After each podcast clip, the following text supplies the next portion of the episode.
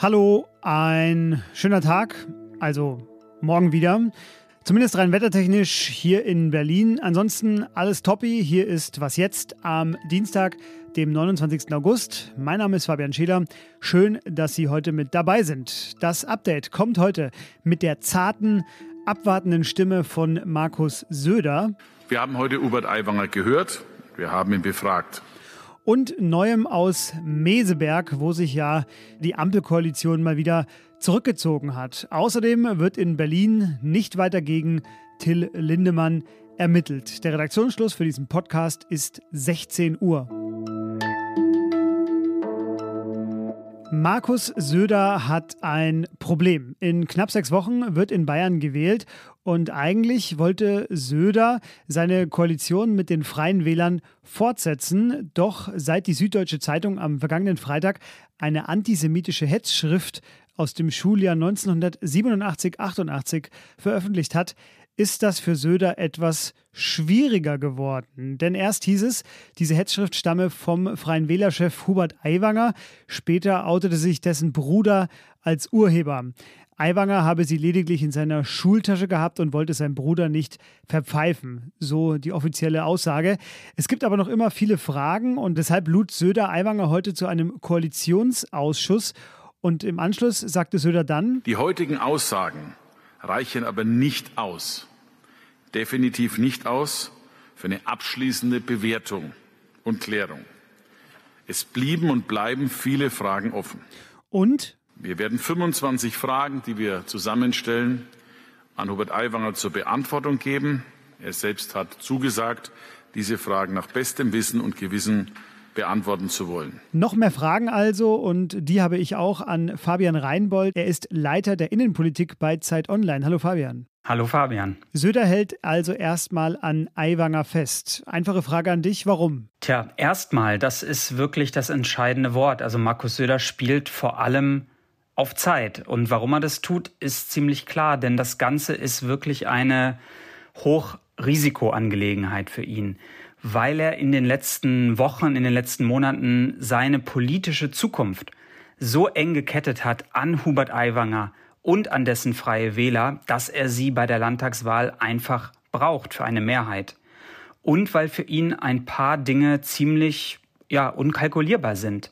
Zum einen ist die Frage, was da noch rauskommen könnte. Und andererseits ist es auch die Frage, was es eigentlich bei den Wählerinnen und Wählern in Bayern in Gang setzen könnte, wenn er wirklich mit Aiwanger brechen sollte. Deshalb fährt Söder lieber erstmal auf Sicht. Das wollte ich jetzt fragen, was ist denn so die Strategie? Also er hat jetzt den Ball ja wieder rüber zu Aiwanger gespielt, kann sich also offenbar selber nicht zu einer wirklichen Entscheidung durchringen, aber er muss jetzt ja wirklich hoffen, dass nichts mehr rauskommt. Oder hat er sich diese Hintertür auch offen gehalten heute? Ja, Söder ist ja tendenziell sowieso jemand, der sich gerne alle möglichen Hintertüren aufhält. Hier hat er sich auch ein paar aufgehalten. Also vor allem wollte er mit diesem Auftritt, glaube ich, nur nichts falsch machen. Ne? Er hat ja auch vom Blatt äh, abgelesen, ein bisschen untypisch für ihn. Er hat keine Fragen zugelassen. Und es ist so, wie du es gerade gesagt hast, er versucht mit diesem Auftritt und mit diesen schriftlichen Fragen den Druck praktisch weiterzuleiten von sich an Aiwanger. Und genau äh, der zentrale Satz ist ja dieser Satz, es darf jetzt auch nichts mehr dazukommen, wie Söder gesagt hat. Und das muss man mal sehen, denn Markus Söder weiß ja genauso gut wie wir, es recherchieren da jetzt viele unserer Kollegen in der Journalistenbranche ganz genau weiter. Und ähm, die Wahrscheinlichkeit, dass da wirklich nichts mehr dazukommt, tja, die ist gar nicht so hoch, würde ich sagen. Mhm. Und stellt sich ja, du hast es in deiner ersten Antwort schon gesagt, so ein bisschen für Söder jetzt schon die Koalitionsfrage, denn die CSU wird ja keine absolute Mehrheit holen, das kann man, denke ich, jetzt schon sagen. Und Söder sagt aber ja immer wieder und ständig und auch erst diese Woche mehrfach, ich möchte keine Grünen in der bayerischen Staatsregierung.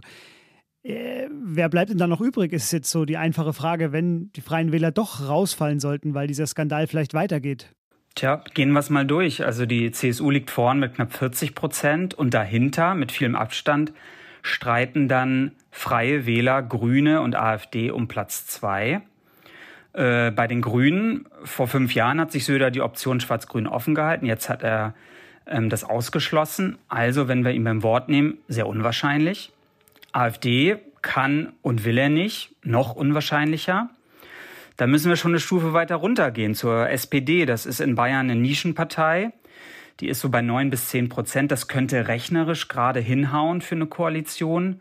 Und dann gibt es noch die FDP, aber die muss zittern, überhaupt in den Landtag einzuziehen. Und das würde dann auch rechnerisch gar nicht reichen. Also Optionen jenseits der Freien Wähler sind sehr eingeengt. Das ist sein großes Dilemma. Damit muss er jetzt irgendwie klarkommen. Aber das muss man auch sagen, wenn es jemanden in Deutschland gibt, der es irgendwie hinbekommt, knallhart gegen die Grünen monatelang zu schießen und dann nach einer Wahl doch mit denen zu verhandeln, dann ist das Markus Söder. Den Markus Söder beim Wort nehmen, sagt Fabian Reinbold. Ich sage da nur, man muss immer gucken, bei welchem Wort. Das ist bei Markus Söder ja die große Kunst. Ähm, die Grünen, SPD und FDP wollen also nun eine Sondersitzung im Landtag abhalten. Gewählt wird dann am 8. Oktober. Fabian, dir vielen Dank. Danke dir. Halbzeit bei der Ampelkoalition und man fragt sich so ein bisschen, ob nach ja, dieser intensiven ersten Hälfte nun eine ja, eher ruhige zweite folgt oder aber ob es genauso rauflüsternd weitergeht wie bisher. Kanzler Olaf Scholz, der war am ersten Tag der Klausurtagung in Meseberg jedenfalls zuversichtlich. Wir haben eine sehr erfolgreiche Leistungsbilanz im letzten und diesem Jahr und es wäre natürlich gut, wenn alle mit ihren Kommunikationsstrategien dazu beitragen. Ich habe das Gefühl, diese Klausur trägt dazu bei, dass das auch gut gelingen kann. Die Wirtschaftspolitik ist ein Schwerpunkt dieser Tagung. Außerdem soll morgen auch das sogenannte Wachstumschancengesetz nun endlich auf den Weg gebracht werden. Und Justizminister Marco Buschmann, der will die Grundzüge für ein Bürokratieabbaugesetz vorlegen. Und dazu sagte Olaf Scholz, über den Abbau von Bürokratie wird oft geredet, aber das, was dann oft vorgeschlagen wird, ist nicht immer wirksam. Und das soll sich ändern. Ja, es wird also, wenn ich das richtig verstehe, jetzt beraten, damit das alles schneller geht in Deutschland. Ganz genau. Morgen werden dann Ergebnisse vorgestellt. Wir berichten hier ganz bestimmt im Update. Zum Schluss noch zwei schnelle Nachrichten in einem Block. Es gibt äh, mehr Bürgergeld. Das wurde heute von Arbeitsminister Hubertus Heil mitgeteilt. Ab Januar 2024 gibt es für Alleinstehende 563 Euro monatlich. Das sind 61 Euro mehr als bisher. Auch die Sätze für Kinder und Jugendliche werden ansteigen. Bürgergeld beziehen in Deutschland derzeit 5,5 Millionen Menschen. Die Staatsanwaltschaft Berlin hat das Ermittlungsverfahren gegen Till Lindemann eingestellt. Sie hatte wegen des Verdachts auf Sexual- und Drogendelikte ermittelt. Der Tatverdacht sei aber nicht hinreichend, sagte die Staatsanwaltschaft. Angezeigt hatten Lindemann drei Privatpersonen auf Grundlage der öffentlichen Anschuldigungen. Mögliche Geschädigte haben sich hingegen bisher nicht an die Behörde gewandt. Das schrieb der Tagesspiegel. Was noch? Sie ist wieder da. Ganz Wolfsburg, ach was sage ich, ganz Deutschland hat sie vermisst. Zwei volle Jahre mussten die VW-Arbeiterinnen und Arbeiter hungern und auf sie verzichten, also in einer von 30 VW-Kantinen in Wolfsburg. Es hat sich aber in diesen zwei Jahren für die Arbeiterinnen und Arbeiter vermutlich so angefühlt, als müssten sie jetzt einen Golf mit Speiseöl tanken, so zumindest hat die Konzernführung die Mitarbeiterbefragung ausgelesen und ausgewertet und die Currywurst zurück auf die Speisekarte geholt. Also in der einen Kantine, in der sie jetzt zwei Jahre nicht da war. Es ist die echte mit Fleisch, rettet die Currywurst, schrieb damals auch Gerhard Schröder. Und jetzt gibt es sie also wieder. Und die vegane bleibt auch erhalten. Eine gute Lösung kann also manchmal auch ganz einfach sein.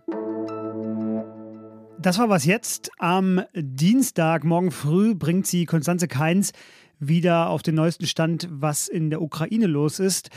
Mein Name ist Fabian Scheler. Sie erreichen mich und alle anderen unter wasjetzt.zeit.de für Lob, Fragen, Kritik, Anregungen oder sonstige Wünsche, die Sie an uns haben. Machen Sie es gut und bis bald. Tschüss. Erinnerst du dich an eine Flugschrift, die du mal verteilt hast in der Schule? Natürlich mit hoffentlich ganz anderem Inhalt. Ich erinnere mich an gar nichts. Und wenn, dann würde ich es jetzt auch nicht sagen. ich auch nicht. Ich auch nicht.